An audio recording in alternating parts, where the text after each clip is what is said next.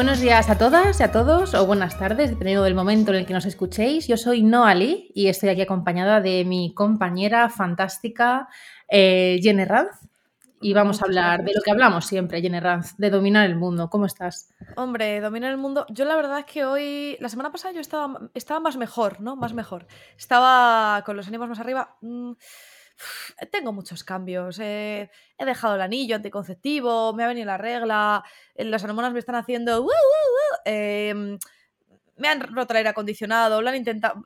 bueno, me han llegado tarde, decían que iban a venir ayer, han venido hoy tarde, no me han arreglado el aire acondicionado, mi casa está entre polvo y basura. Estoy, estoy, estoy hasta el coño. La verdad es que estoy hasta el coño, no, Ali. Así es como estoy. Estas cosas son de las que cuando te dicen en el momento, bueno, de esto nos reiremos en el futuro, en el momento te hacen ni puta gracia cuando te lo dicen, Mm. pero luego te reirás un poco en el futuro. Hombre, habiéndome dejado a mis padres 14.000 euros para hacer la reforma de esta casa y debiéndoles yo a mis padres 14.000 euros Ni putísima gracia, ¿no? y teniendo que pagar, no, no te voy a decir cuánto de renta, ¿eh? que la gente dirá, ah, eso es que has ganado mucho, eso es que lo he metido todo en un piso, porque llevo trabajando desde los 15 años. Sí, he ganado mucho, pero lo he metido en un piso ruinoso en el que mis vecinos me acosan eh, y donde está mal aislado y entonces me he tenido que gastar un dinero que no tengo y entonces ahora tengo que pagar la declaración de la renta y la deuda de mis padres y, en fin, eh, pues igual me río en un tiempo, pero igual el tiempo son 15 años, ¿sabes? Bueno, mejor tarde que nunca. Sí. Eh, bueno, tenemos que comentar que, que el episodio anterior ha gustado mucho, eh, Sí. está, teniendo, está funcionando bastante bien, así que estamos muy contentas de que a la gente le, le haya gustado y le haya interesado el tema LGTBIQ. Si no lo habéis escuchado, pues os recomendamos que vayáis después de este. Tengo que decir una cosa, me ha hecho mucha gracia que tú pongas en texto plus en texto. Sí, sí, sí. plus. Fue una decisión, fue una decisión estética, una decisión estética. ¿Cómo lo viste? ¿Cómo lo viste? Bueno, es una decisión, es una decisión. Yo me vi ahí delante del, del teclado y dije, aquí esto hay que sacarlo adelante. No me gusta el más, me gusta más plus. El plus lo veo. Pues a partir de ahora va a ser LGTBIQ plus, LGTBIQ plus ultra, ¿vale? Claro, uy, Plus cuidado. ultra. Cuidado, cuidado con el aguilucho, que nos sale de cualquier lado. No, ¿eh? no, el- escúchame, el plus ultra es de España. No, pero es de España cuando antes, ¿no? No, no, no, el plus ultra es España, está en la bandera de España, ahí plus ultra. ¿Todavía?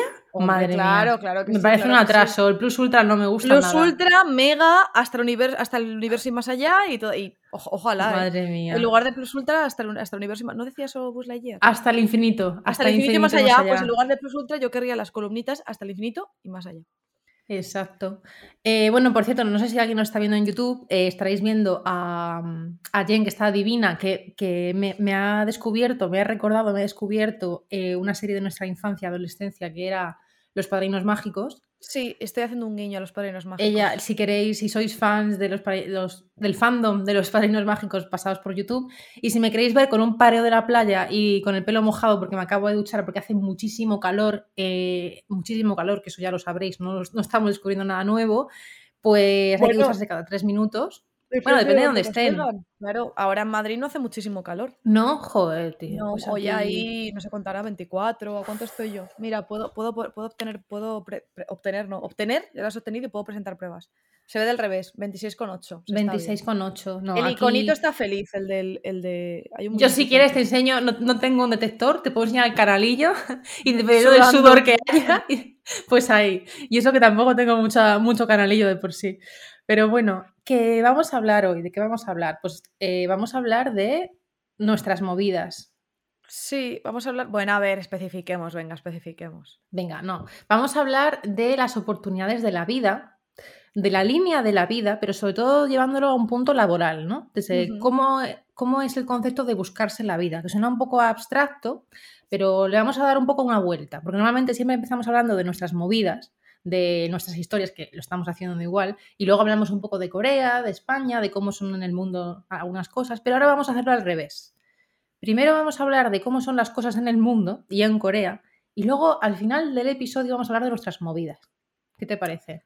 Venga, yo creo que es. Venga, lo voy a intentar. Lo, voy a intentar.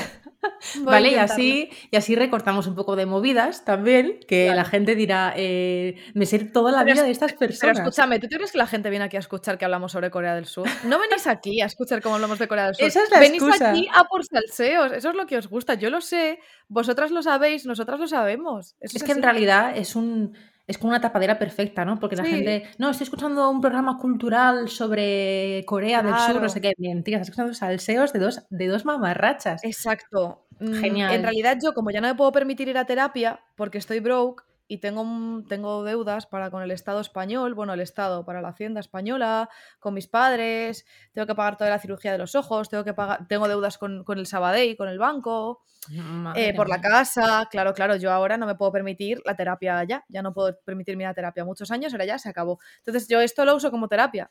Claro, mm. este es nuestro momento. Que sea consciente la gente que nos oye, que seas consciente tú.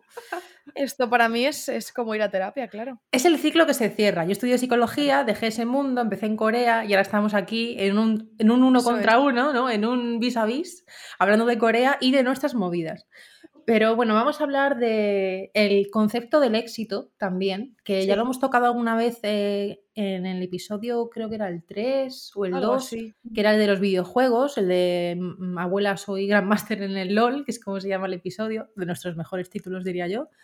Y, ahí hablábamos un poco del éxito coreano, de, de cómo se, se, se entiende el éxito, pero ahora vamos a ahondar un poco más y vamos a ir un poco a lo, a lo más duro, porque vamos a hablar de las oportunidades como en túnel que hay en Corea, vamos a hablar de suicidios y luego ya hablaremos de más cosas. Sí, o sea, como el concepto es, eh, yo el otro día estaba bajo los efectos de algunas drogas, debo decir, eh, porque ese mensaje que te mandé, no sé si viste que era a las 4 de la mañana. Yo no entendía nada de ese mensaje. Claro, claro. Entonces a las 4 de la mañana yo envío un WhatsApp a Ainhoa y le dije, de esto, de esto tenemos que hablar en el siguiente episodio, porque habíamos intentado una reunión de contenidos que yo tuve que cancelar eh, en dos ocasiones por movidas de la vida, porque soy un puto desastre ahora mismo.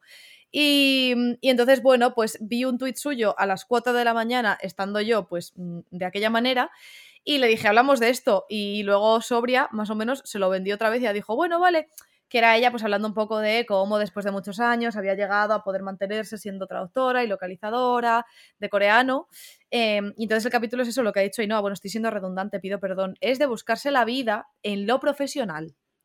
Más que en lo personal, en el ámbito profesional. Sí, mira, en lo personal, cada uno que se busca las visuales, ya, ya, indagaremos en eso si, si, si encarta pero de momento es lo profesional. Si tú, eso fue, este es el episodio en el que Jen de repente a las 4 de la mañana me dice, vamos a hacer algo de esto, tía, eso va a quedar súper no, bien. No, no, no, no, El, el, no, el texto estaba correcto, el texto estaba bien escrito. Es verdad, el texto sí, el texto Yo no estaba bajo los efectos del alcohol. Es que pensé que, me hablabas, pensé que me hablabas antes cuando has dicho lo del mensaje de WhatsApp, pensé que me estabas hablando del que me mandaste en Eurovisión, que no sé en qué idioma estaba ese.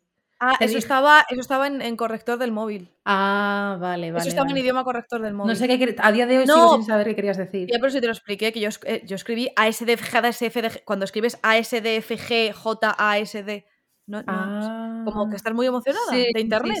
Ah, vale, vale. Claro, y te puse no, o sea, y tú dijiste, no entiendo qué es esto. Y yo, ASDFJ, ASDJ.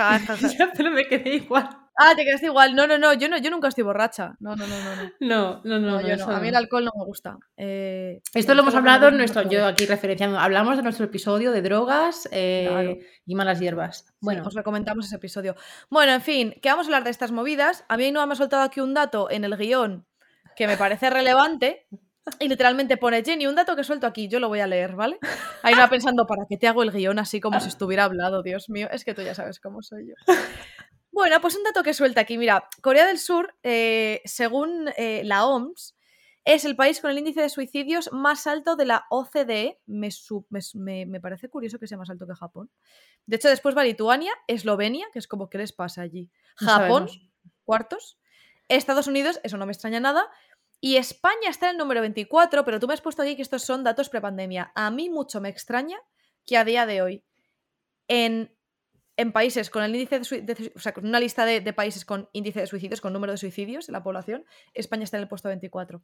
Sí, esos datos son de 2000, es que es muy random, porque la OMS ya sabemos que es súper fiable. la Organización Mundial de la Salud, eh, top de credibilidad. Entonces, mm, hay algunos países que los datos, son de los datos son de 2019, como por ejemplo el de Corea, creo que es de 2019, y otros países como España, que los datos son de 2017. Yo creo que los datos de España están un poco regu, porque de 2017 ahora mm, no estamos todos un poco más infelices, pregunto. Bueno, no, no, no, no, no. No, no. Ojo. Bueno, yo no.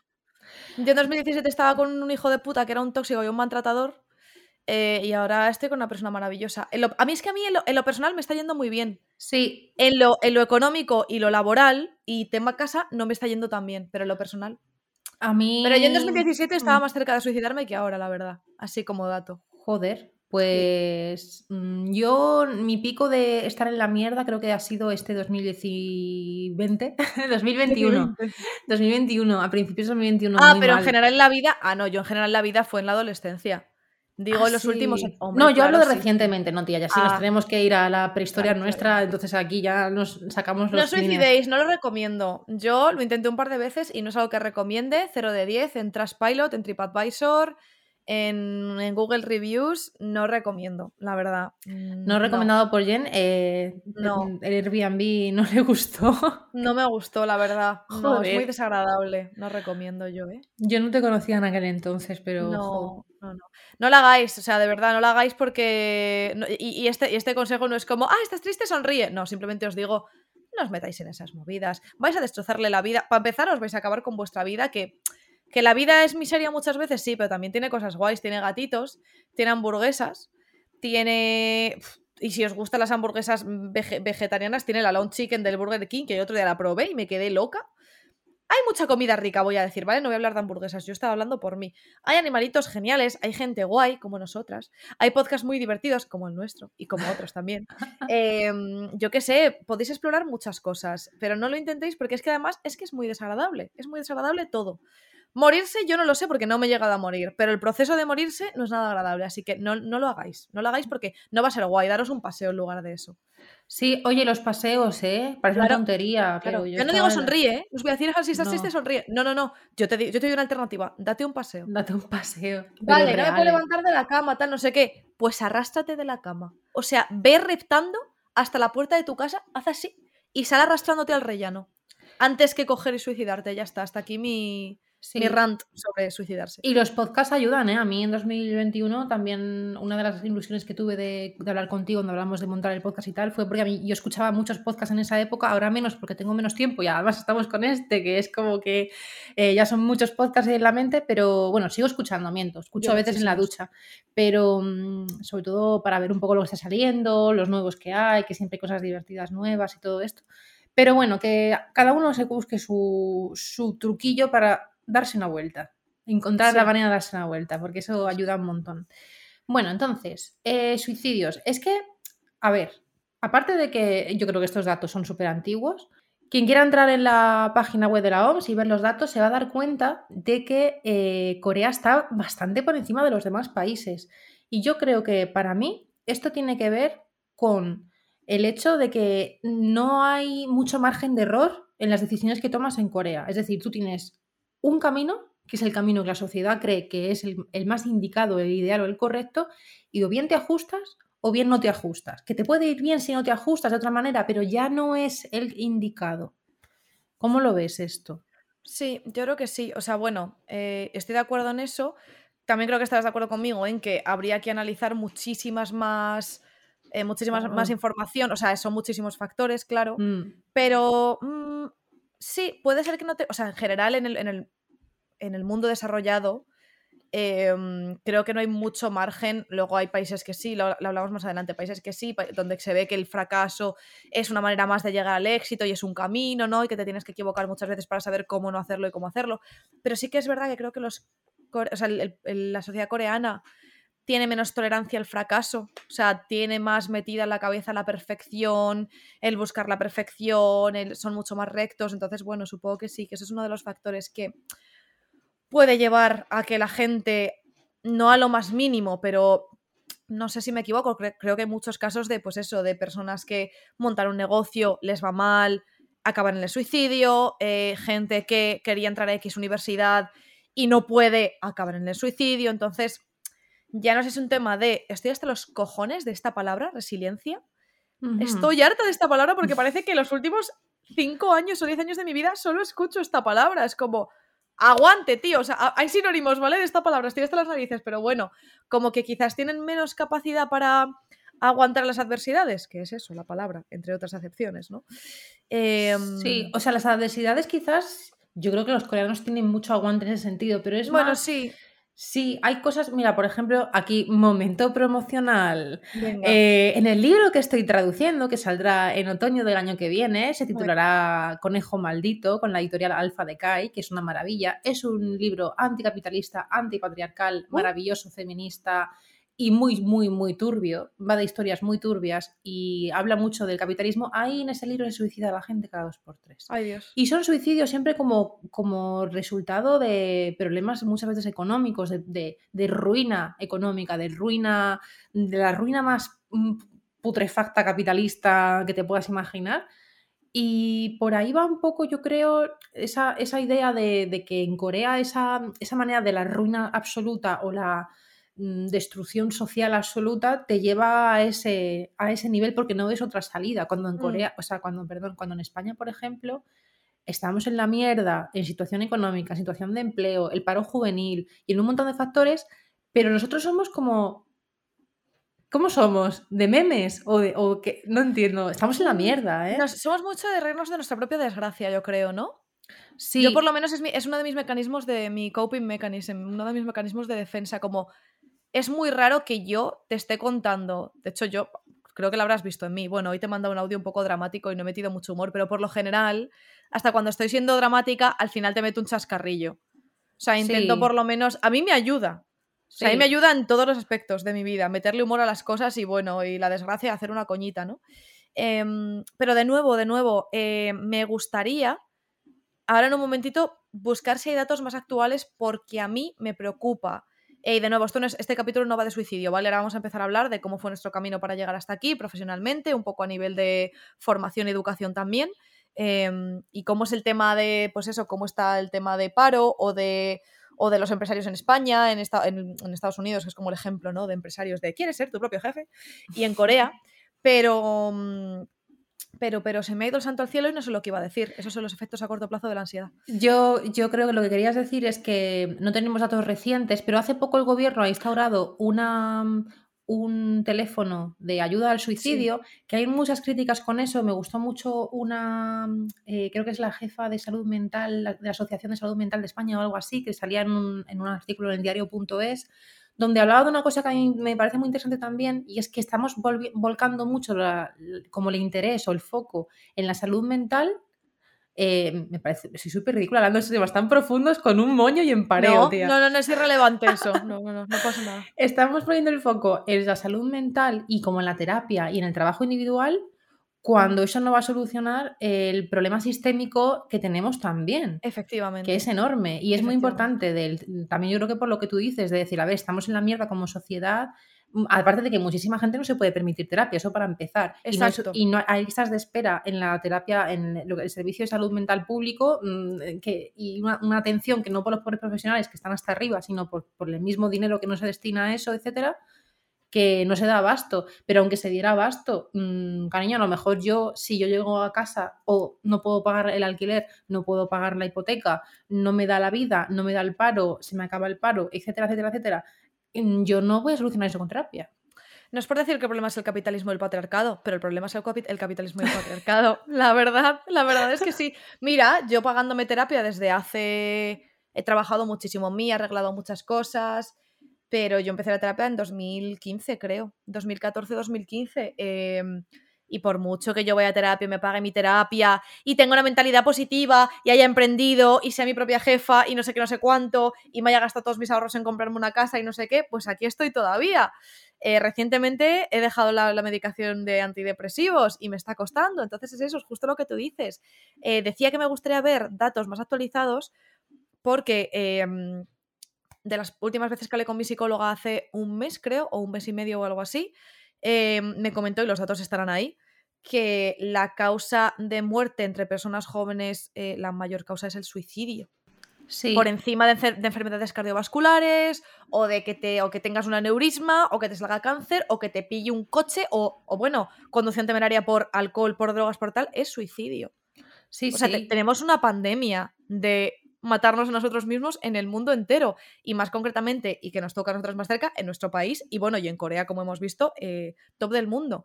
Entonces, no sé, yo últimamente sí que reflexiono mucho sobre que Igual es que antes no me, lo, no me lo planteaba tanto porque era más pequeña y tenía otros problemas. Y ahora que estoy en otro punto de mi vida me lo planteo más, pero mm, creo que entre topics a mí que me, que me preocupan mucho están cambio climático, me preocupa mucho y no me deja dormir por las noches. Eh, y en cambio climático, en la cantidad de, gasto que generamos, de, waste, de, bueno, en ropa, yo la primera, en ropa, en, desperdicios de comida, plásticos, eh, materiales que no se pueden reciclar. A veces me despierto por la noche eh, y me preocupa, al mismo tiempo que la escasez de materias primas, que viene un poco de lo mismo, ¿no? De cómo estamos consumiendo todo el planeta y a nosotras mismas, a nosotros mismos. Y, y creo que no se le, o sea, no sé, no se está haciendo tanto caso de esto, ¿no? Para empezar Em, esto igual es un mito urbano, yo también lo hablé con alguien que se dedica un poco a la salud mental y me dijo que no, pero eh, yo no veo que en las noticias, en los medios generalistas, se den muchos, eh, se, informe mucho sobre suicidios. Y esta persona me dijo, claro, es que puede generar un efecto rebote, ya, pero, ostras, eh, no se está hablando de esto. Cuando alguien se suicida en la línea de tren que va por mi casa, la C4 de, de Parla, por motivos ajenos a Renfe, Siempre que es por motivos ajenos a Renfe y se ha cortado la circulación y tal y no sé qué, ya escuchas ambulancias pasando. Y es gente que se tira a las vías. Joder. Y no se informa de eso en los medios tradicionales. O sea, no se informa de eso en el periódico en mm. eh, qué pasa en Getafe o yo qué sé, o periódico de Madrid o, bueno, en los medios más grandes, ¿no? Pues claro, del efecto rebote eh, es una cosa que siempre se ha dicho, pero no está, eh, leí hace poco que no está del todo ¿Ah, confirmada, que no realmente, claro, no, estoy muy segura. no hay datos. O sea, se, oye mucho, de hecho yo también lo he oído un montón de tiempo, eh, incluso yo creo que lo oí hasta en la carrera y todo, pero no está del todo confirmado porque es muy difícil de medir, en cierta forma. Obviamente sí pasa, por ejemplo, es más medible cuando muere, por ejemplo, un, un, actor famoso o un cantante famoso muy joven y con un montón de fans y un montón de gente que le sigue, pues sí que, sí que hay gente que, que es verdad que que, se suicida porque, bueno, porque son muy fans y tal, y eso, eso es bastante, es un hecho que está bastante demostrado. Pero esto de informar sobre lo que ha sucedido y eso sí que hay gente que, a ver, es muy triste, yo creo, sobre todo con gente joven, si hablamos de gente tan joven. Es que igual que hacemos campañas de sensibilización del consumo de alcohol y de drogas y la DGT hace campañas así y lo vemos cada Navidad, anuncios muy buenos, de hecho, Publi muy bien hecha, muy bien producida. Eh, y cuando es verano, campañas también de cuidado con el coche, lo importante es llegar a no sé qué, en momentos concretos, ¿por qué no hacemos lo mismo con el suicidio? que es la mayor causa de muerte entre personas jóvenes de nuestro país, porque en Navidades que hay muchísima gente que se, o sea, que se suicida, porque no hacemos una campaña y porque no hacemos un anuncio de puta madre que te despierte algo, porque a mí ha, habido algunos anuncios de la DGT que a mí me han hecho llorar. Y a mucha gente, hay muchos anuncios de la DGT que son muy duros. Son de y impacto. Que, sí, y que estás viendo la tele súper ameba y, te, y te, incorporas en, la, en, el, en el sofá. porque no hacemos igual eso con que no lo sé, que igual estoy yo diciendo mamarrachadas aquí y hay detrás unos motivos, pero igual no estoy comparando dos cosas que tengan mucho que ver, pero al final mm, no sé, yo creo que sí que tiene algún tipo de parecido, ¿no? ¿Por qué no estamos haciendo eso? ¿Por qué no estamos tratando tanto de una de las pandemias más grandes que estamos viviendo ahora? No lo sé. Pues porque el origen no es individual, es un origen social y la DGT sí que puede poner un origen individual, puede poner un dedito delante de cada persona y decir, oye, no, no conduzcas borracho, ponte el cinturón, no hagas esto, no hagas lo otro, pero tú no puedes decir a una persona, oye, no te quejes de que tu, circunstancia es una mierda, de que vives peor que la generación de tus padres y que no te vas a poder comprar una casa en tu puta vida, ni vas a poder tener hijos porque no te vas a poder permitir, ni vas a poder salir a la calle porque te va a poder la radiación solar y dentro de cuando tengas 40 años no vas a poder ducharte sin temporizador y una serie de cosas. Entonces llega un momento que, que te va a decir, el gobierno. Claro, igual el gobierno de España no va a hacer una campaña de sensibilización para cosas que el gobierno de España tampoco quiere ni puede solucionar. Claro, es resiliencia. Claro, esa es la palabra. Hostia. Bueno, íbamos a hablar del suicidio, pero al final llevamos aquí 20, 25 minutos. Todo esto para decir que, eh, por mi parte, que si os sentís aplastadas, aplastades por, por, por el sistema, por la vida, por que, tenéis un trabajo precario, por todo lo que ha hecho Ainhoa, es normal. Es normal. Porque creo que otro problema de la gente es Y a mí me ha pasado, y conozco mucha gente en mi entorno que me ha pasado, que mucha gente se siente con ansiedad o tiene como, tiene algo enquistado dentro porque sienten que, que valga la redundancia, lo que sienten no es normal que son unos bichos raros, que Juan, mi trabajo, qué mal estoy, al resto de gente que veo alrededor les va bien, les veo felices, cada uno lo que tiene en casa tela. wow, em, no sé tener intercambios sociales o tener relaciones con otras personas, no estoy siendo feliz, me siento sola, me siento sola. Y te sientes sola porque al final te sientes incomprendida.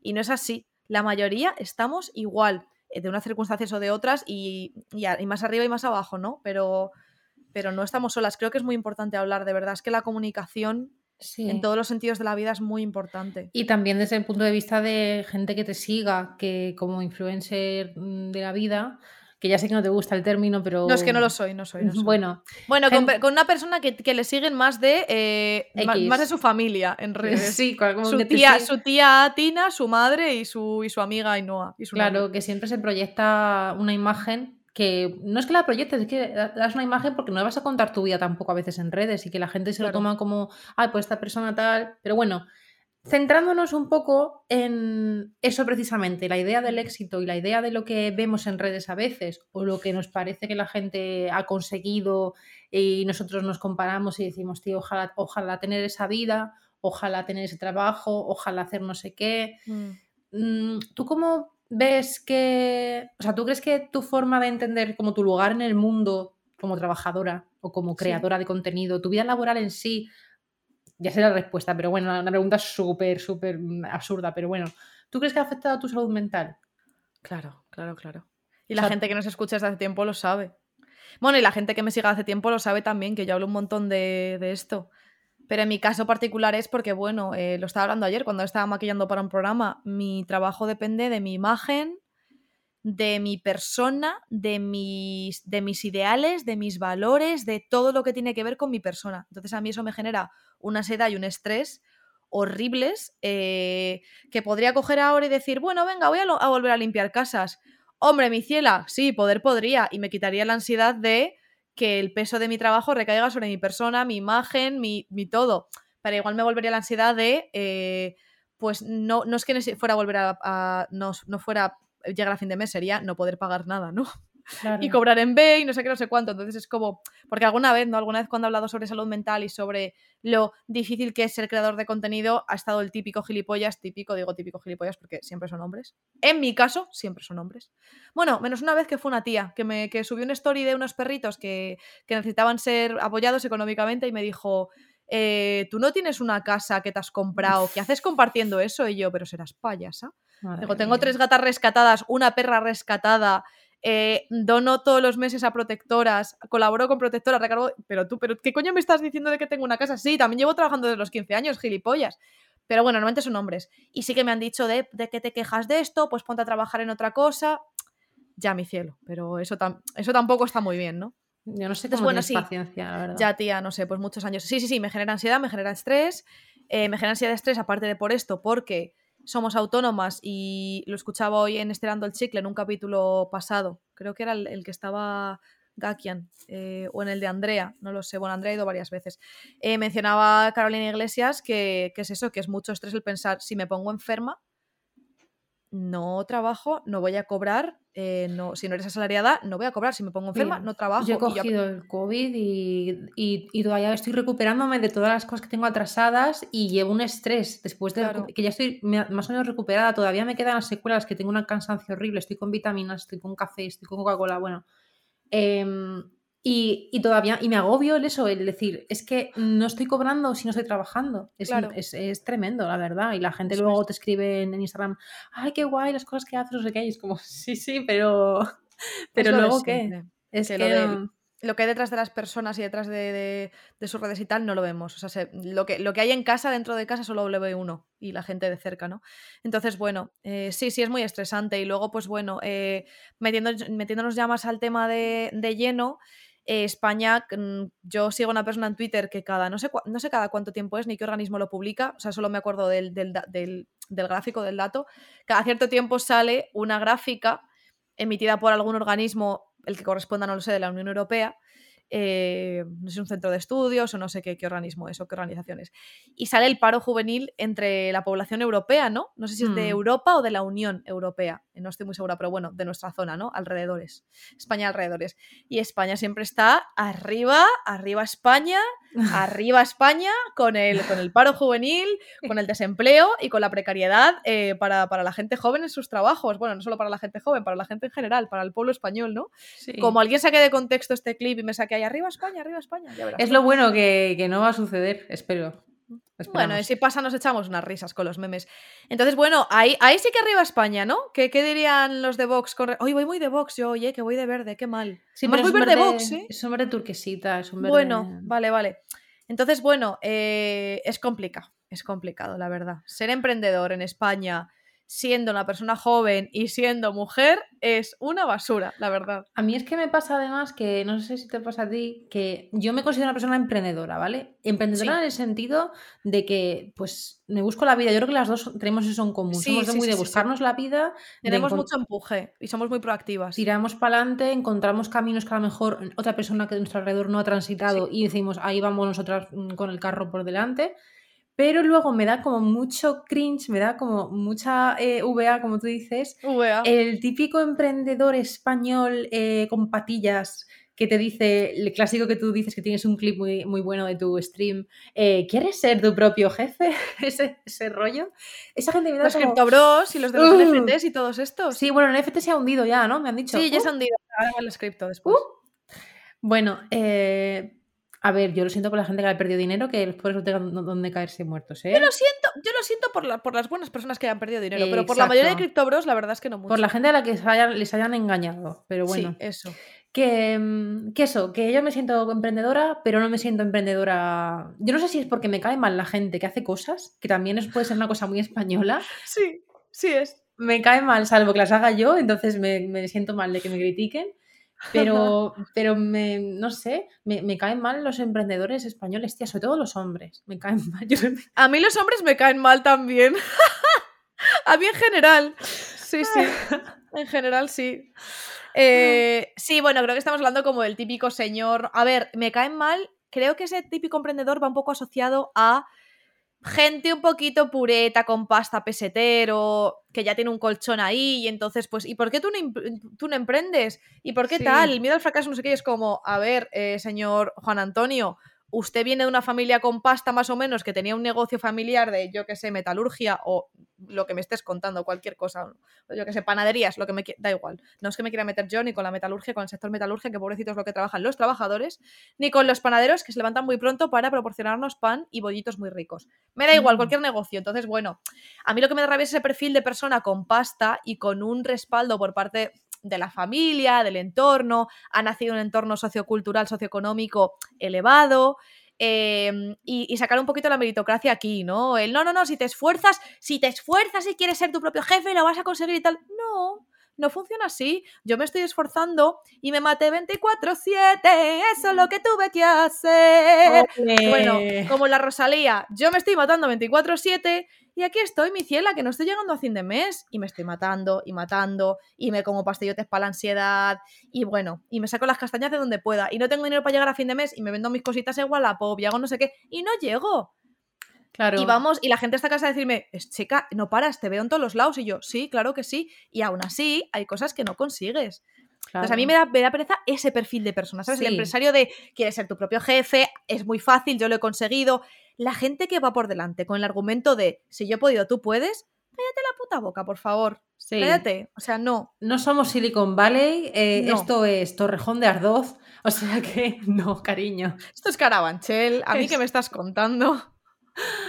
Eh, En fin, esto es la misericordia, que es donde, donde yo eh, retransmito, en la, Sí. miser- en la misericordia de Málaga. Tengo preguntas. ¿Tú qué Sí. sabes más? Eh, ¿Cómo es? Creo que hablamos un poquito de esto en episodios anteriores. ¿Cómo es el mundo emprender en Corea? ¿Cómo es el mundo autónomos? Porque a mí me da la impresión, y esto ya lo hemos hablado antes, de que la mayor parte de la gente de Corea, y ya me lo contaste, pero bueno, redundo porque viene al caso, tiene negocios. Es como, sí, mi padre tiene un restaurante, mi madre tiene un no sé qué, mi padre tiene un negocio de tal. Hay muchos más autónomos, trabajadores autónomos, trabajadores por cuenta ajena en Corea. La cultura es diferente allí, porque aquí es verdad que todavía creo que tenemos mucho la cultura de, menos nuestra generación, que todas mis amist que prácticamente todas mis amistades y la gente que tengo alrededor son autónomos y autónomas. Porque también, a ver, eh, gobierno de España, está muy bien que estemos trabajando para que haya más contratos indefinidos y tal.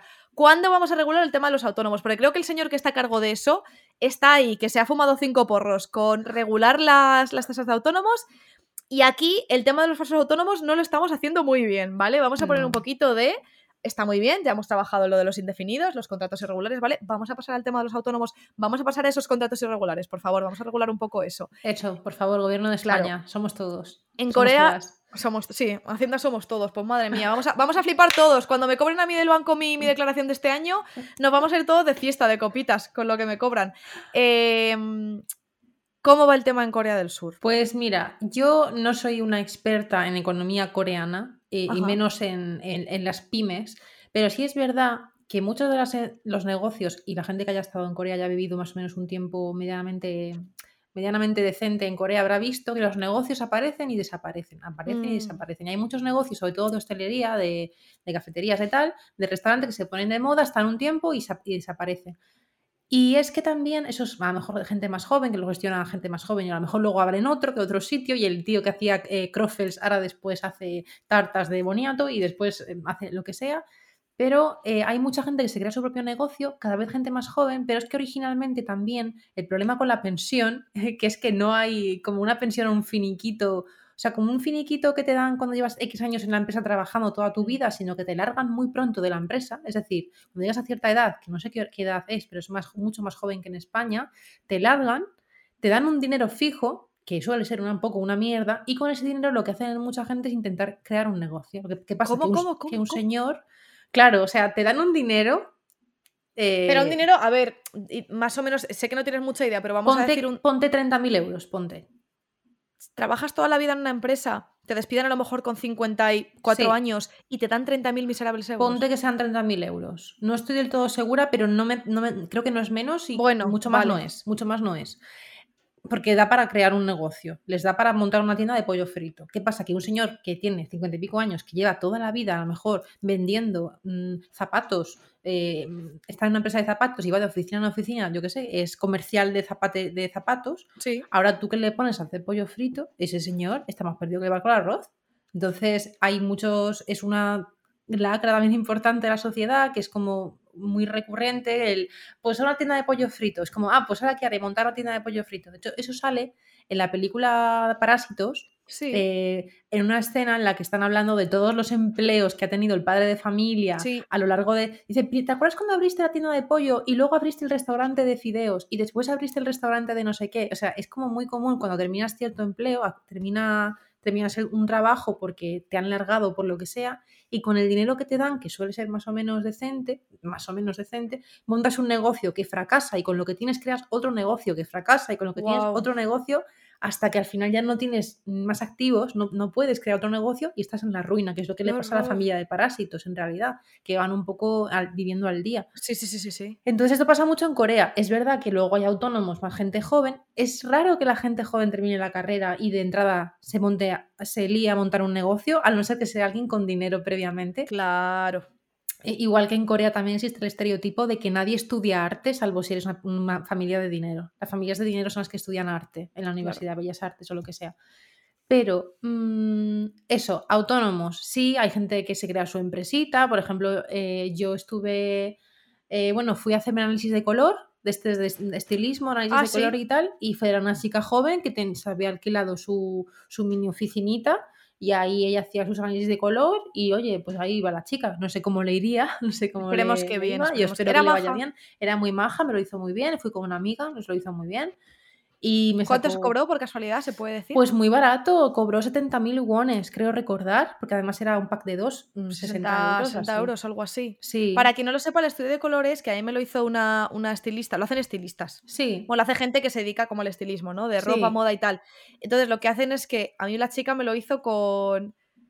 eh, me dijo, voy a traer un palo de... Dice, ¿tenéis un palo de escoba? Porque me hizo en una oficina cuando yo estaba empezando a trabajar en un curro de presentadora. Sí, tenemos palo de escoba. Vale, y ella llevó una anilla metálica con un montón de, de como de tejidos satinados, de colores, Sí. unos más opacos, otros más brillantes. Entonces, me sentó en una silla, te pone alrededor del cuello un pañuelo de, o sea, un pañuelo tal cual, más grande, más pequeño, pero bueno, alrededor de un pañuelo de color, ¿qué te voy a decir? Amarillo, como este plátano que tengo aquí, así, te rodea toda la cara, entonces tú dices, vale, ok, y te dice, vale, mira, ¿cómo te ves mejor ahora o ahora? Y te quita el paño amarillo y te pone un azul clarito y tú dices, ¿por qué estoy tan guapa? Entonces hace el estudio de color porque si tú eres primavera, otoño, verano, invierno, que son como los cuatro, se divide como en cuatro tal, según el color de tu pelo, de tus ojos y la, el tono de tu piel, sobre todo, te quedan bien unos colores u otros. Es que yo desde 2017 que descubrí esta movida estoy obsesionada y me cambió la vida. Por eso, si buscáis, no me vais a ver con nada amarillo, menos una foto que tengo en el feed de Instagram, que es algo con un jersey amarillo que me llevé a Corea, pero es que eso era 2016. Era un año antes de esto. Tienes amarillo como el del anterior episodio, pero es un amarillo dentro de tu cama. Exacto, dentro de mi paleta de color. Eh, y por eso en episodios anteriores, los de principios de temporada, siempre llevo azules. Siempre llevo azulitos, morados, tonos fríos, porque yo soy cálida y entonces tal. Perdón, sé que este episodio no va de esto, pero es que. No, no, no, pero es muy interesante. Es que además eso está muy de moda ahora. Está, Ha como resurgido. En Corea bueno, está, Bueno, en TikTok es una locura, pero en Corea está tan de moda ahora esto que cuando vas a, por ejemplo, en el House, que lo vi el otro día, han sacado una colección de labiales que te pone verano frío, eh, no sé qué, verano muted, verano light o invierno no sé qué. Y, son labiales que casan con cada uno de los... Qué bueno. Pues facilitan un montón. Y tú y yo, para, como, anécdota, tenemos yo creo que el mismo. Somos invierno. Somos invierno. A mí me salió verano, pero verano es para rubias, tío. Yo no lo entiendo. Esta chica. Tú eres verano, tú eres verano, tú eres invierno. Pero bueno, tenemos el mismo, tenemos la misma paleta. Sí. El caso Perdón por el hiatus, es que me he emocionado. Lo no, no, es que es un tema muy guay, es un tema muy guay. Recomendamos hacer esto. Lo que pasa es que en España es un poco más caro, yo creo. ¿eh? En España estoy mirando por lo menos 100 euros. Hacer, en Corea, si habláis un poquito de coreano y si no buscáis a alguien que hable inglés. Esta chica, yo os la recomiendo, pero esta chica hablaba coreano, es verdad. Vale, mm, entonces, emprendedores coreanos, eso. También, tasa de autónomos en Corea, 0%. Tú empiezas a ¡Ah! hacer, luego haces tus movidas de impuestos, no sé cómo va, pero tú no tienes como una tasa de por sí. También que la seguridad social en Corea funciona de manera distinta, por no decir que es un copago, por no decir que es ah, privada, es como depende. Entonces, no es exactamente igual, pero bueno, eso no es excusa porque hay otros no tienen, no tiene sistema de jubilaciones, entonces. Exacto. Y como no tienen, y como no tienen seguridad social, pues tampoco estás pagando. O sea, la tasa de autónomos, que el mínimo son unos 300 euros al mes, es, la, es tu seguridad social realmente. Claro, en Corea en ese sentido es más fácil crear un negocio un poco de la nada. Em, pero bueno, luego también el problema que tenemos con Corea, que es un problema importante y que mucha gente que vea que vea que hay dramas y que les guste todo este rollo, las pequeñas y medianas empresas no son lo más importante en Corea mm. del Sur. En Corea del Sur lo más importante son los chaebol. Los chaebol son conglomerados de empresas favorecidos por, el mismo gobierno, eh, que en su momento fueron favorecidos por el gobierno para impulsar el crecimiento económico cuando estaban las cosas un poco regu, em, y ahora se, han montado como en un poder desmesurado. Las, las marcas más famosas coreanas que os vengan a la cabeza, de móviles, de coches, todas estas son Chevrolet y son conglomerados que tienen, ofrecen un montón de servicios, tienen un montón de submarcas y subdivisiones y te pueden vender desde un móvil hasta, mm, hasta ropa, porque por ejemplo en Corea eh, Samsung tiene ropa, tiene una marca de ropa que oh. se llama Bimpol, que es un estilo como Tommy Hilfiger, así como de pijito. ¡Anda! Em, está chulo, tiene cosas guay, tiene unos jerseys de cachemir muy chulos. Eh, no me los puedo permitir, pero algún día me gustaría poder permitírmelos. Y, claro, esto, eh, cuéntanos los datos, Jen, que tienes los datos tú ahí apuntados. Venga, que tengo los datos aquí en el guion. Mira, eh, vamos a ver. Aquí dice, aquí dice que eh, me gustaba más cuando tenía la cámara centrada, porque así no parecía que estaba leyendo el guion. Pero bueno, ahí vamos. Quien nos escucha en podcast no, no, ha oído nada.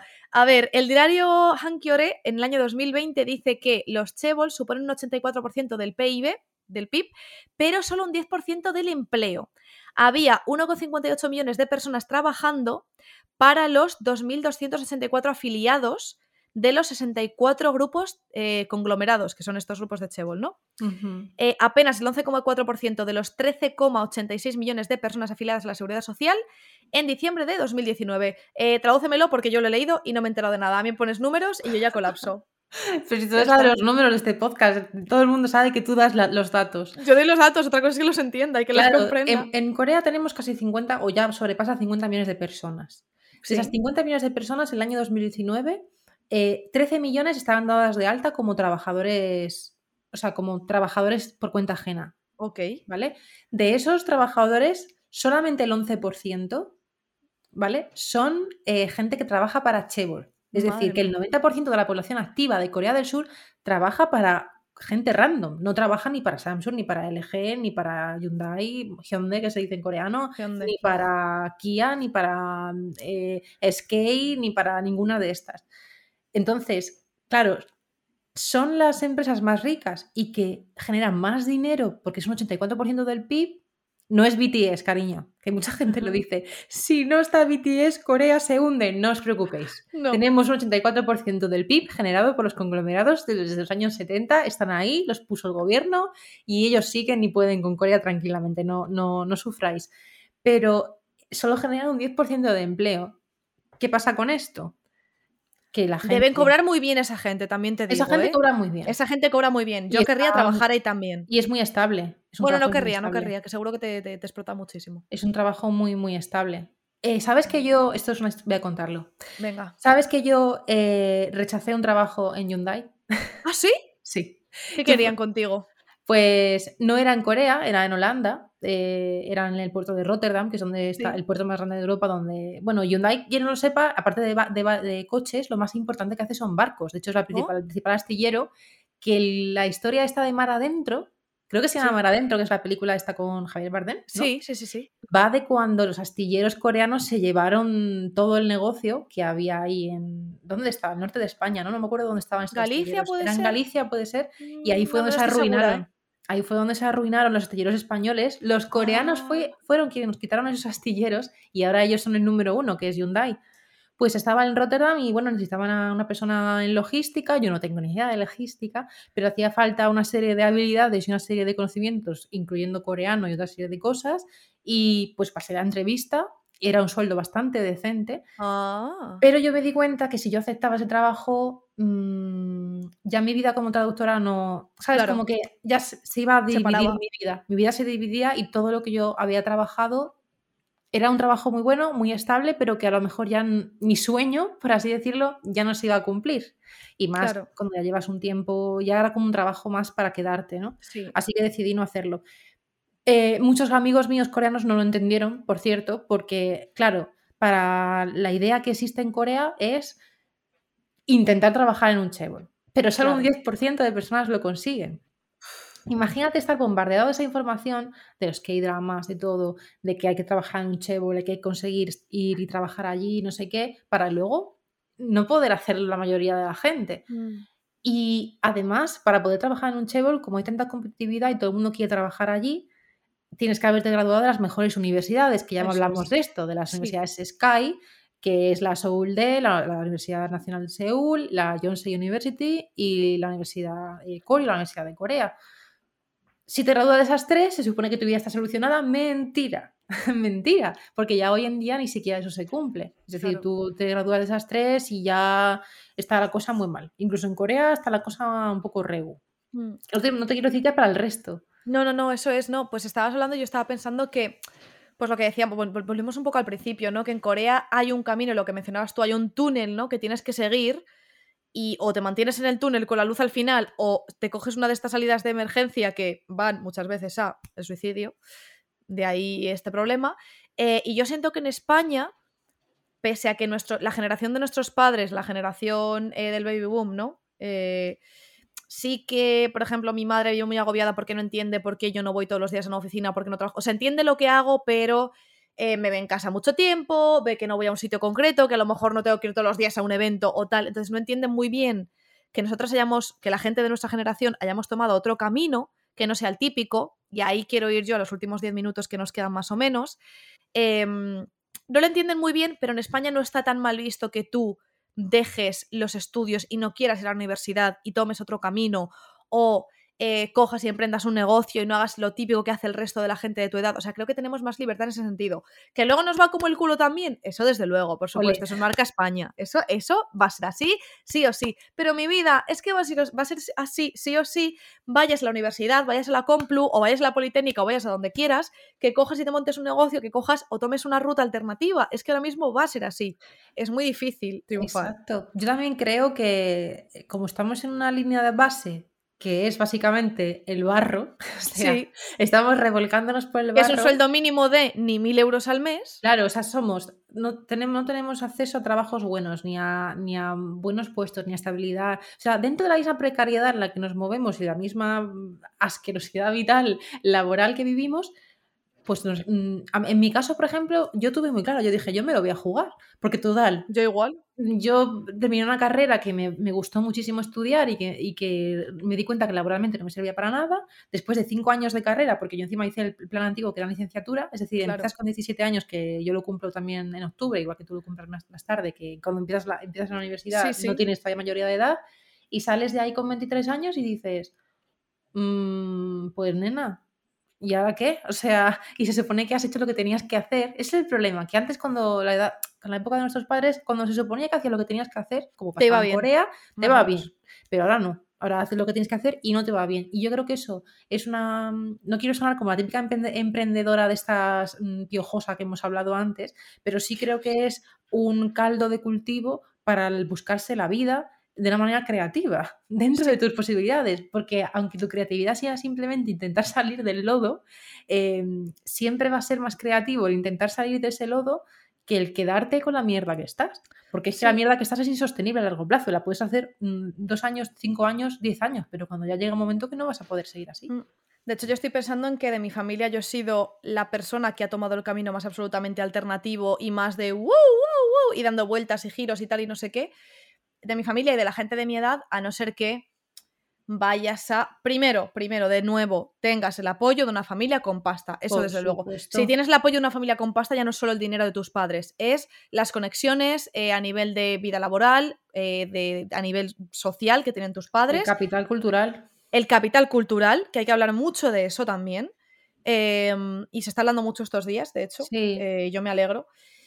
Eh, pero bueno, aparte de eso, porque esa gente sí que estudia y sí que hace el típico camino que hace todo el mundo y ¡wow! sorpresa, les acaba yendo bien, me refiero a la gente de, eh, de familias de, de, pues de, de un nivel socioeconómico bajo, del que yo vengo. O sea, yo no soy de clase media, ni he sido de clase media. Bueno, ahora sí soy de clase media, yo de persona individual, ¿vale? Con mi renta. Eh, pero mi familia ha sido clase baja, yo vengo de clase baja, pero bajísimo. Y no voy a cansar de decirlo, a mi madre se le murieron cuatro hermanos porque no había médico, no había que comer, eh, a mi madre la tenían que mandar en invierno y a mis tías con pastores de la zona porque mis abuelos no las podían dar de comer, no las podían tener. Eh, y mi madre vino a Madrid con 13 años a vivir de interna en casas de señores del PP, que en aquel entonces no era el PP, era otra cosa. Uh, Eh, vaya. Y la señora de la casa le rajó un libro de matemáticas que le encontró porque mi madre estudió el graduado escolar en Cáritas. Ahí es donde sacó el graduado escolar mi madre, mientras trabajaba 24 horas para la señora de la casa, el señorito de la casa y el señor de la casa. O sea, mi madre viene de la miseria más absoluta. Mi padre es verdad que era una familia, pues mi, mi abuelo era un leñador y mi abuela limpiaba casas y cocinaba para señores ricos también. Se casaron, mi abuela dejó de trabajar y mi abuelo se fue a trabajar al aeropuerto de Barajas, se vinieron a Madrid con siete años y mi padre, bueno, eh, pues estudió una formación profesional, se hizo fontanero, vale, ok, pues eh, nivel eh, sociocultural, económico bajo, pero ok. Pero mi madre viene de la más absoluta miseria y de ahí vengo yo. Entonces, las personas que venimos de ahorrar muchísimo para poder llegar a fin de mes y para poder darle a tus hijos una vida decente, no nos va como a la gente. O sea, si seguimos el camino típico, a día de hoy lo que veo en gente de mi alrededor es que, y de mi edad, de nuestra edad, es que no encuentran un trabajo que vaya acorde a su preparación, a sus habilidades, a sus aptitudes, a sus conocimientos y al esfuerzo que le ponen. No lo encuentran. Están en trabajos donde cobran 1.200 o 1.300 euros al mes. Que habrá gente que nos escuche que de nuevo eh, estoy pensando, bueno, no sé por qué he dicho de nuevo, pero digo de nuevo porque antes lo he pensado, ¿vale? Hay mucha gente que nos escucha desde Latinoamérica, donde la situación está infinitísimamente peor. sí. O sea, hay mucha gente que nos escucháis desde México, que lo vemos en las estadísticas, desde Argentina, desde Chile, desde Colombia, de un montón de sitios. De Venezuela también nos De Venezuela escuchan. también. eh, un abrazo a la gente de Venezuela, un abrazo a, bueno, a toda la gente de, de Centro y, y, y Suramérica. Y sé que allí, o sea, soy consciente, ¿vale? Que estamos hablando desde el privilegio de vivir en el primer mundo, ¿eh? O sea, y eso lo quiero decir, no me quería ir desde este, desde este episodio, me estoy poniendo Sí. nerviosa.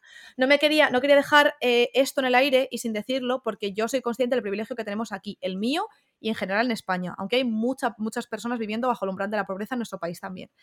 Pero me da pena porque luego nos leo en comentarios en YouTube o en iBooks que mucha gente nos comenta, Jolín, pues aquí en mi país, en X sitio de Latinoamérica, la cosa está así y está así. Entonces quiero un poco eh, address, no sé cómo se dice, como... Sí, hacer referencia a hacer referencia al privilegio que tenemos aquí. Es muy importante eso también y es importante también eh, que dejarlo claro, no vender el humo, ¿no? No vender humo. Si, por ejemplo, igual que tú dices cuál es tu punto eh, cuál es tu punto familiar, de dónde vienes. Yo sí es verdad que, sobre todo, bueno, mis abuelos eran, por un lado era militar, por otro a mi abuelo le fue bastante bien, que también trabajó. Era eso, la idea de que el trabajo a veces, si tenías suerte, te llevaba a algún sitio. Pero luego hay veces, por ejemplo, yo creo que también tu madre se mataría a trabajar, como, como todo el mundo. Toda y, la vida. Y, llega un momento que tienes un tope, un techo del cual no puedes subir como no tengas ciertos contactos, ciertas capacidades, ciertas cosas. A mi abuelo le fue bien y es verdad que por una parte, pues eh, de familia le fue bien. Es verdad que luego ha ido bajando, es decir, eh, mis, abuelos tenían una capacidad que no se supo mantener en la familia y mi familia, ahora mismo de la que yo me encuentro, pues más o menos bien, pero sí es cierto que no vengo de una familia acomodada, mm. ninguno de mis padres terminaron la universidad, no, mi, madre no fue a la universidad. Quiero decir, no, no es una cuestión siempre que equivalga 100%, porque hay mucha gente, hay gente, conozco gente a mi alrededor que sí que a lo mejor han tenido un capital cultural que luego se les ha ido por otro lado, pero sí hay que tener claro los privilegios y hay que tener claro que a lo mejor algunas de las cosas que yo he conseguido acceder no hubiese podido, por mucho que yo sea emprendedora, por mucho que yo sea trabajadora, por mucho que yo sea creativa y que sea proactiva y que sea lo que sea, hay cosas en las que yo no hubiese podido. Ya no, ya no mm. solamente el dinero en sí, es la mentalidad. Es que mi padre fue a la universidad. mi padre me puede decir, oye, pues ahí no, esto tal no sé qué, o esto no sé qué, porque ha tenido esa experiencia. Y a mí sí que me, ha podido servir para decir, vale, pues las cosas son así o no son así, que luego, de como sea, era la época de nuestros padres ahora, cambian un montón de cosas, pero por lo menos tienes esa experiencia que, que te ayuda. Y decir que no o no valorarla me parece súper falaz y mm. súper mezquino, ¿no? El, intentar hacer como que eso no, es nada, porque no es así. totalmente. Bueno, eso que me estaba enrollando, perdón, que justo que, mm, que creo que nosotras no hemos elegido, bueno, igual tú sí, en lo que me refiero, en que hiciste tu bachillerato, hiciste tu universidad, luego ahí diste el quiebro. O sea, luego el máster y tal, ya diste el quiebro pero es verdad que luego te has ido buscando tú un poco la vida y has visto las oportunidades en... Me gusta Corea. Hay un hueco aquí para las traducciones al castellano, hay un hueco aquí, está creciendo eh, Corea como producto cultural mucho en mi país y te supiste ver ahí las oportunidades sí. y has sido avispada en eso. Em, y tuve suerte, y tuve suerte también. Claro, y tuviste suerte. En mi caso, yo dejé el bachillerato, hice un módulo de grado medio, hice un un módulo de grado superior, llevo trabajando desde los 15 años Em, que eso es otra cosa que si sigues el camino típico de antes era mm, mucha gente iba a la universidad y si de, nuevo tenías una familia que te podía apoyar económicamente o tenías la suerte de vivir ya en ciudades grandes, eh, que es una realidad que yo no he vivido. Yo siempre he vivido en Madrid y cuando he empezado a conocer a gente que vivía en Albacete, si tus padres no tienen un duro, tus padres no te pueden mandar a estudiar a Madrid. No puedes. Entonces, o te pones a estudiar como una, o sea, te pones a trabajar, perdón, como una capulla y te pagas tú tu universidad, tu alojamiento y tal, entonces no vas a tener las mismas oportunidades de tiempo de estudio, de cansancio, de motivación, de energía personal, energía mental para sacarte las mismas calificaciones que María, que sus padres tienen un viñedo en Logroño y están forrados y la mandan a estudiar a Madrid a la misma clase que a ti, porque tú sacaste muy buenas notas y te esforzaste y a lo mejor María pues se sacó pues unas notas también genial, pero María no se tiene que preocupar de pagarse la casa porque los padres le pagan un pisito en Moncloa, de pagarse nada, eh, de llegar a fin de mes comiendo y tú sí. Entonces, ¿va a llegar más lejos María que tú? Pues probablemente sí, mi ciela, porque tú eres de Albacete y no tienes ni un duro. Entonces, bueno, perdón, es que, es que me da mucha rabia, me da mucha rabia. Reivindicación provinciana importante. ¿eh? vuelvo a lo de siempre. Vuelvo a lo de siempre. Eh, bueno, el caso, que, que me he enrollado, perdón, como siempre, que yo, por ejemplo, no seguí el típico camino. Eh, me estudié mi formación profesional grado medio, superior, luego me busqué las habichuelas formándome de forma autodidacta y buscándome másteres o oportunidades que eran baratas y que me podía pagar con lo que estaba trabajando y al final he ido haciendo, he estudiado 50.000 cosas, he visto las oportunidades y bueno, pues me pago a mi casa, entre otras cosas, haciendo filtros de Instagram para empresas y cobrándoles una pasta porque es algo que aprendí a hacer yo sola. Entonces, es muy importante, creo, a día de hoy, saber pensar out of the box, que es una, es una cosa que dicen mucho los de quieres ser tu propio jefe. Eso es verdad. Outside the box. Simplemente quiero mandar el mensaje que lo he dicho muchas veces en internet y la gente que me haya visto por ahí en intervenciones mías lo sabrá. Y quien no, pues lo digo ahora, que no será mucha gente la que me haya visto hablando. Em, como hemos visto aquí, llevar el camino tradicional y seguir el, el, camino tradicional, sobre todo hoy en día, de voy a hacer mis estudios superiores, o sea, voy a hacer mi bachillerato, voy a la universidad, voy a hacerme un máster en no sé qué y tal, no te garantiza que vayas a tener un futuro profesional y una estabilidad económica brillante. No te lo garantiza. No. Te vas a dejar una pasta en la universidad porque tristemente antes la universidad te costaba un euro con 12 que era el seguro escolar y ahora te cuesta al año 800 o 1000 euros. Mil, mil y pico está ya en Madrid, yo creo. Mil y pico, bajar, creo, en Madrid. Entonces, hay familias para las que 1000 euros al año ni siquiera es lo que pueden ahorrar porque viven al Mm. día. Y luego págate un máster, que son 3.000, 6.000, 10.000 euros, 20.000.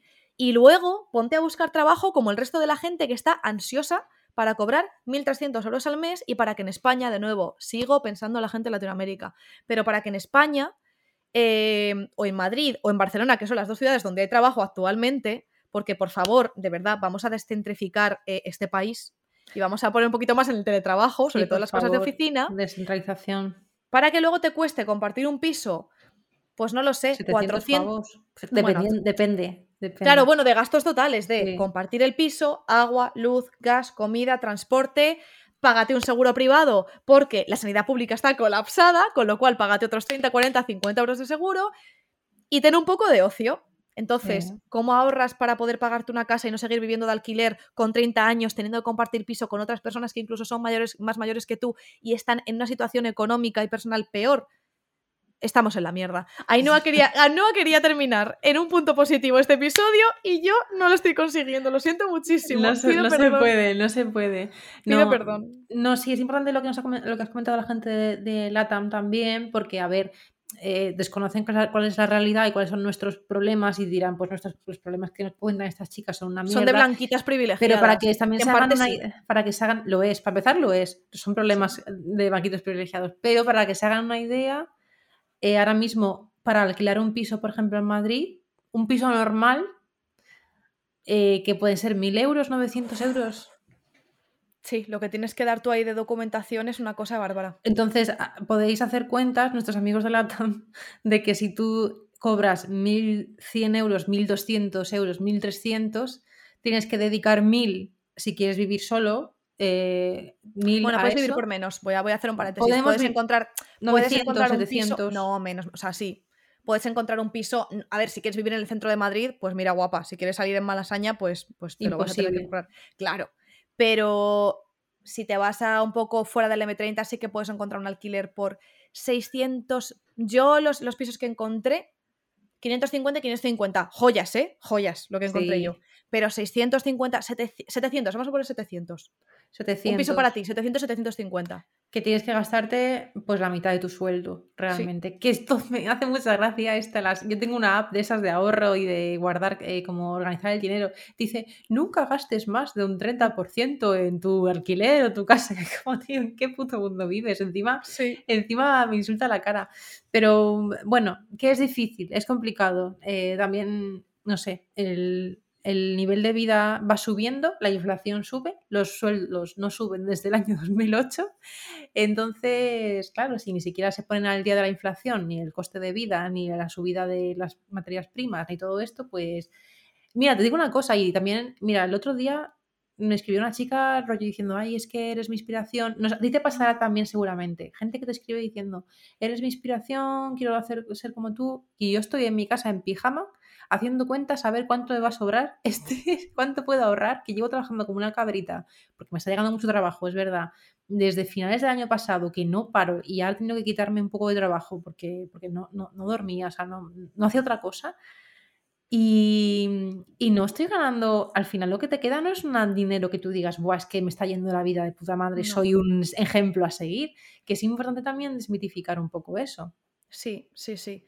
A ver, mmm, me he vuelto a enrollar, perdón, porque me hubiera gustado. A ver, ¿podemos en, en cinco minutos uh, sacar algunos consejitos de... Porque es verdad que eso, que yo ahora en este momento concreto estoy un poco jodidilla, pese al esfuerzo, pese a las circunstancias, pese a tal, estoy un poco jodidilla eh, tú lo que dices, estás trabajando muchísimo para que al final tampoco te quede en proporción, o sea, en, en sí. consecuencia a lo que trabajas, un dineral, pero es verdad que nos va bien. Sí, No nos, va bien.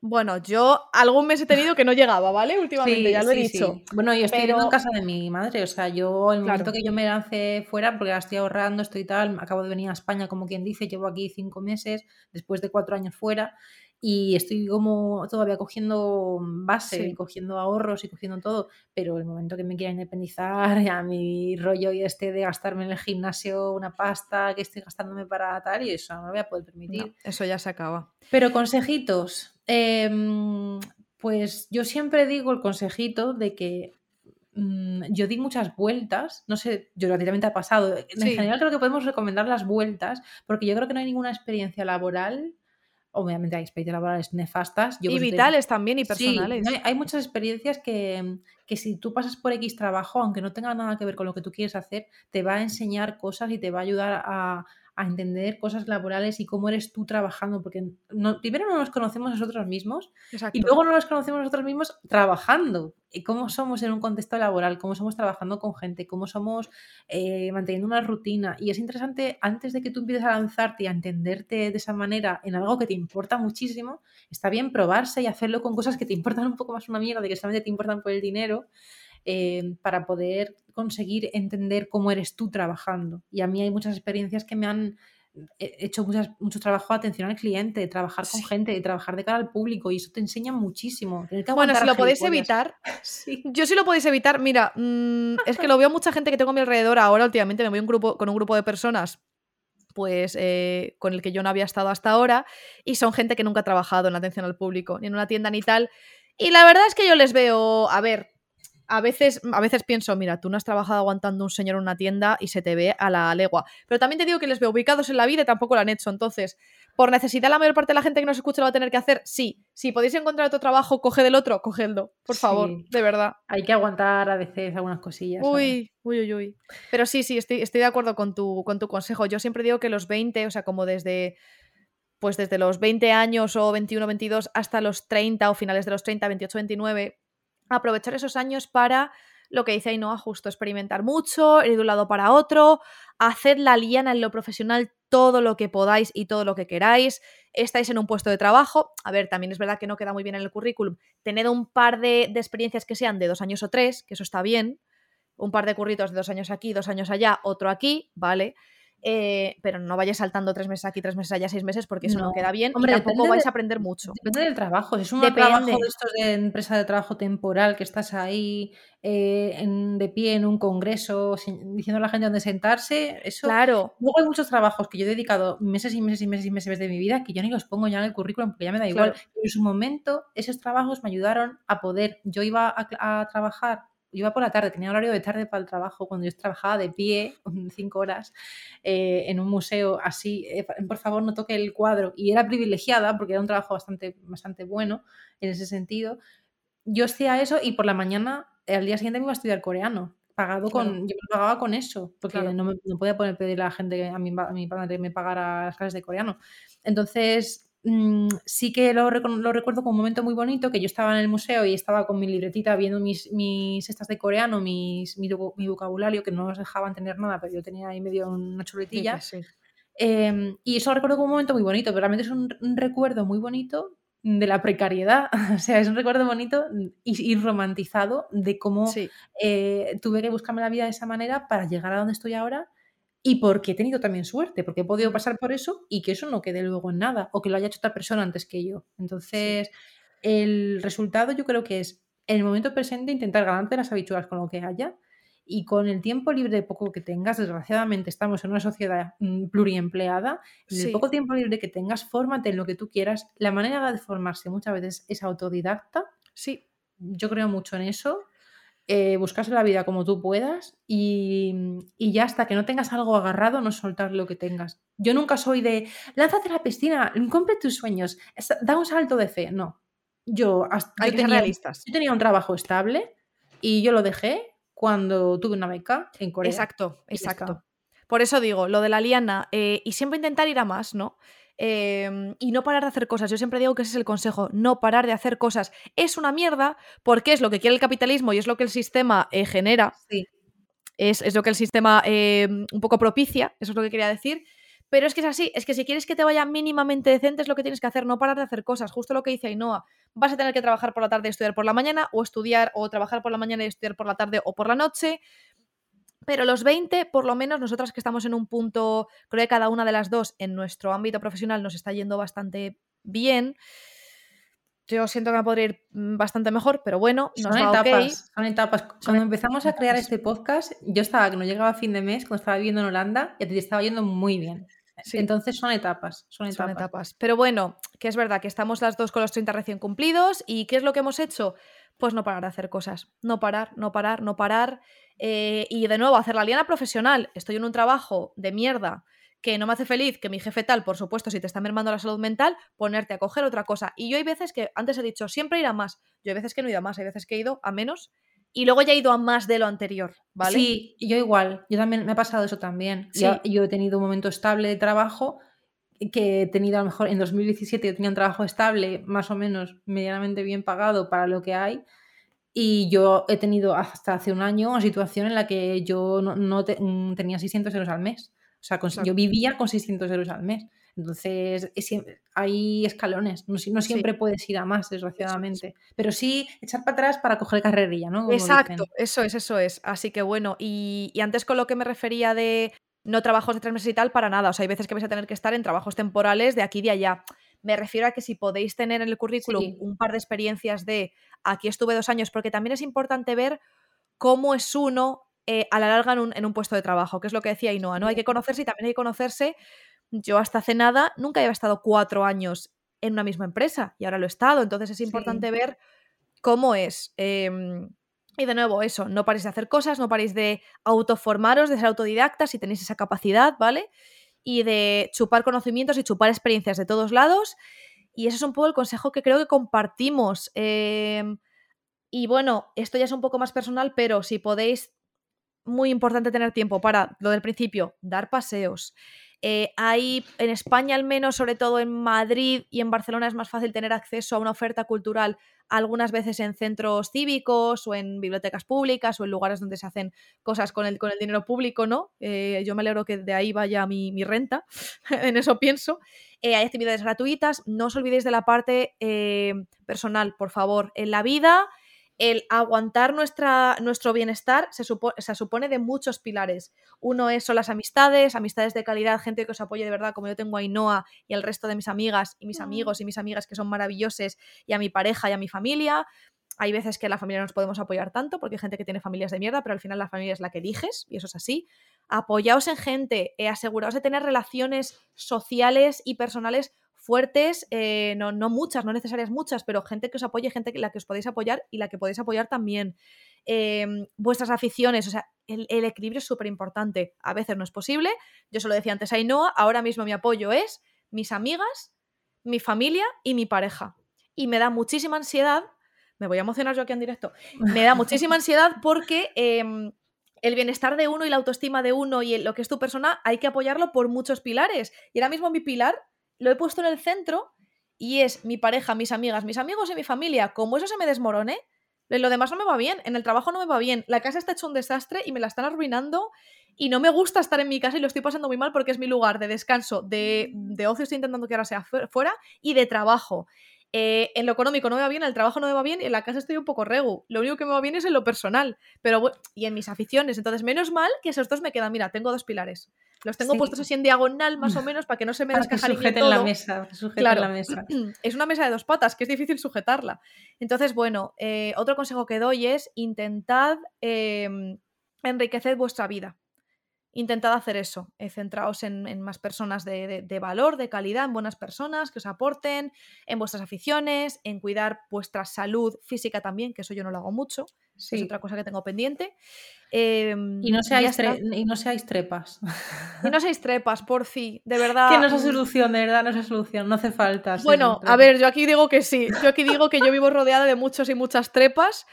Eh, y gente que me ha usado a nivel personal y profesional para, llegar más arriba. He usado mi energía vital y mi amor por esas personas. Bueno, pero están solas, podéis, podéis de dinero solas. Les va bien, les va bien, les va bien, por desgracia. Entonces, bueno, Bueno, que sepáis que si sois trepas, si tenéis algún tipo de conciencia, eh, la conciencia os la va a taladrar. Eso sí, eso sí, que espero. Si no tenéis, oye, pues enhorabuena. si no tenéis, y si no tenéis valores ni principios, pues os va a ir bien siendo trepas, la verdad. Pero si tenéis un mínimo de conciencia y de, y de valores o principios, no os va a ir muy bien.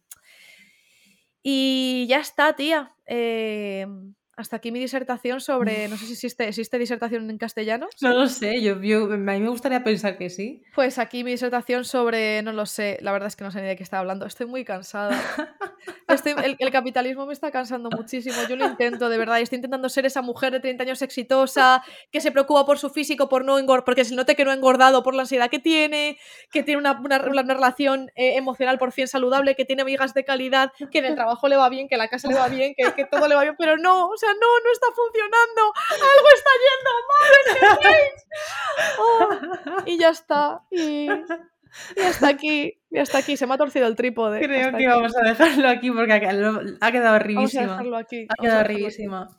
Eh, bueno. Venga, márcate un Rosalía, venga. Ah, bueno, es que esto lo he escrito, estaba súper cansada de escribir el guion. Me ha encantado, me ha encantado. Ah, sí, te ha gustado. Bueno, pues A de Ah, pues te sigo en redes. Estamos en Twitter, en Instagram, en TikTok, nos está yendo muy bien. En YouTube, que nos podéis ver, podéis ver a, a Jen, eh, Mental Breakdown en directo. Y podéis Tengo muchos de esos últimamente. Y podéis ver cómo me coloco el rulo en el flequillo, que hay gente que pagaría por esa información.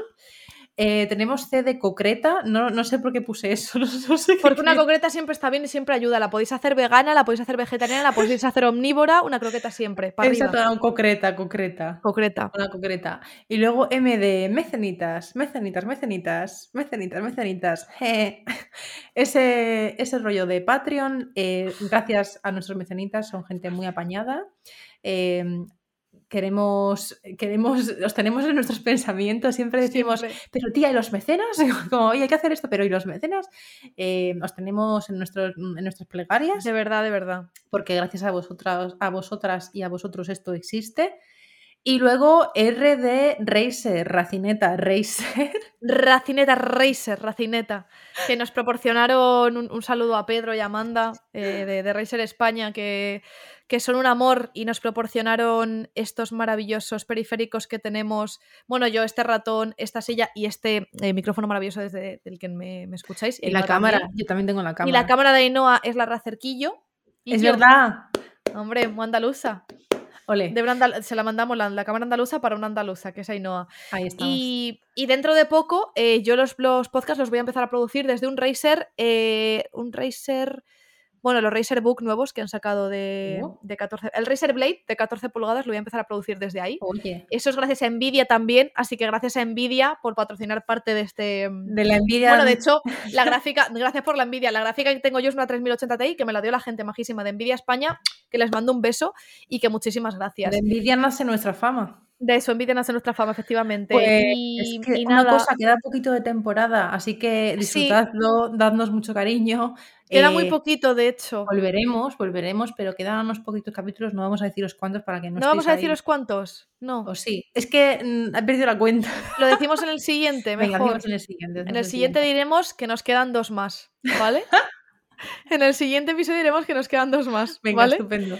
Venga, que perdona, y no, a ver, es que yo sabes que yo es que me, pierde el. Vamos a estar hasta mediados de junio. Venga, más o menos. Sí, sí. Eh, porque yo estoy un poquito al borde del colapso y yo tengo la esperanza de que en junio me salga trabajo.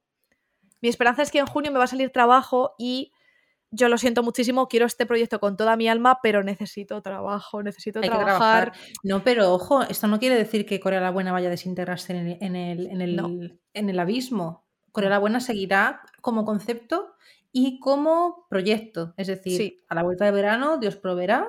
Dios proveerá. Vamos a ver qué hacemos. A la vuelta de verano, yo ya estoy por, yo estoy por, por rechazar el, el, apostatar y por de verdad rezar todas las noches a Dios y por pedir perdón, porque el cristianismo católico va de eso, ¿no? Si pido perdón, ya está. Pides perdón. Y pido perdón y, Dios quiera que me salga trabajito para poder dedicarle tiempo y energía mental a esto, la verdad, la verdad. Me pide, me perdona.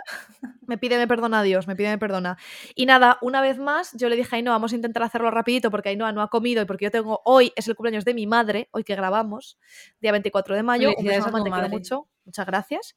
Y me tengo que ir al, al, corte inglés porque soy la peor hija del mundo y no le he comprado nada, así que me tengo que ir al corte inglés que tengo aquí al lado de mi casa Eh, que por cierto, dejan meter perritos, muchas gracias al corte inglés, a eso les damos un, un más uno, a comprar un regalito para mi mamá. Pues ya Y ya está, está. pues comprar algo bonito. Sí, y eso, que gracias a la gente que nos escucháis, aunque no seáis mecenas ni nada, gracias a la gente que compartís nuestro contenido y gracias a la gente que nos dejáis comentarios maravillosísimos que nos alegran muchísimo los días y la existencia. Exacto. Y gracias a Ainhoa por aguantar mis mental breakdowns eh, y mis A cambios de horarios por- y mis a ti por dejarme aparecer en el podcast vestida de mamarracha cada dos por tres. Pero si es lo mejor esto, que como que a mí, que dejarte, hombre, por más, por, por más podcast, podcast así, claro que sí. Bueno, pues nada, que nos acompañéis en los finales, los finales de temporada que se avecinan y que, mm, que nada, que os, os refresquéis bien, que os hidratéis, que hace mucho calor. A no ser que estéis en Argentina, en ese caso abrigaos un poquito. Eso, en sí. Y que os protejáis mucho del sol, sea invierno, sea verano, con BB Creams coreanas, eh, que va muy bien, la mía es de Misa, os la recomiendo, con dos S y H. Eh, protegeos mucho del sol, eso independientemente del, hemis- del hemisferio Importante. desde el que nos escuchéis. También me lo he hecho en el dorso de la mano, ¿eh? que luego salen manchitas. Yo hago Ah, así y luego hago así. Ah, Molve, pues te voy a... No sé mira, si- ¿ves? si se oye. Mira, sí, sí, se oye, SMR. Pues mira, un consejo que os dejamos ahí para cerrar, que muchas gracias, que intentéis, intentéis ser felices en este sistema capitalista que nos oprime cada día más y patriarcal y que un besito. Un besito. Añón.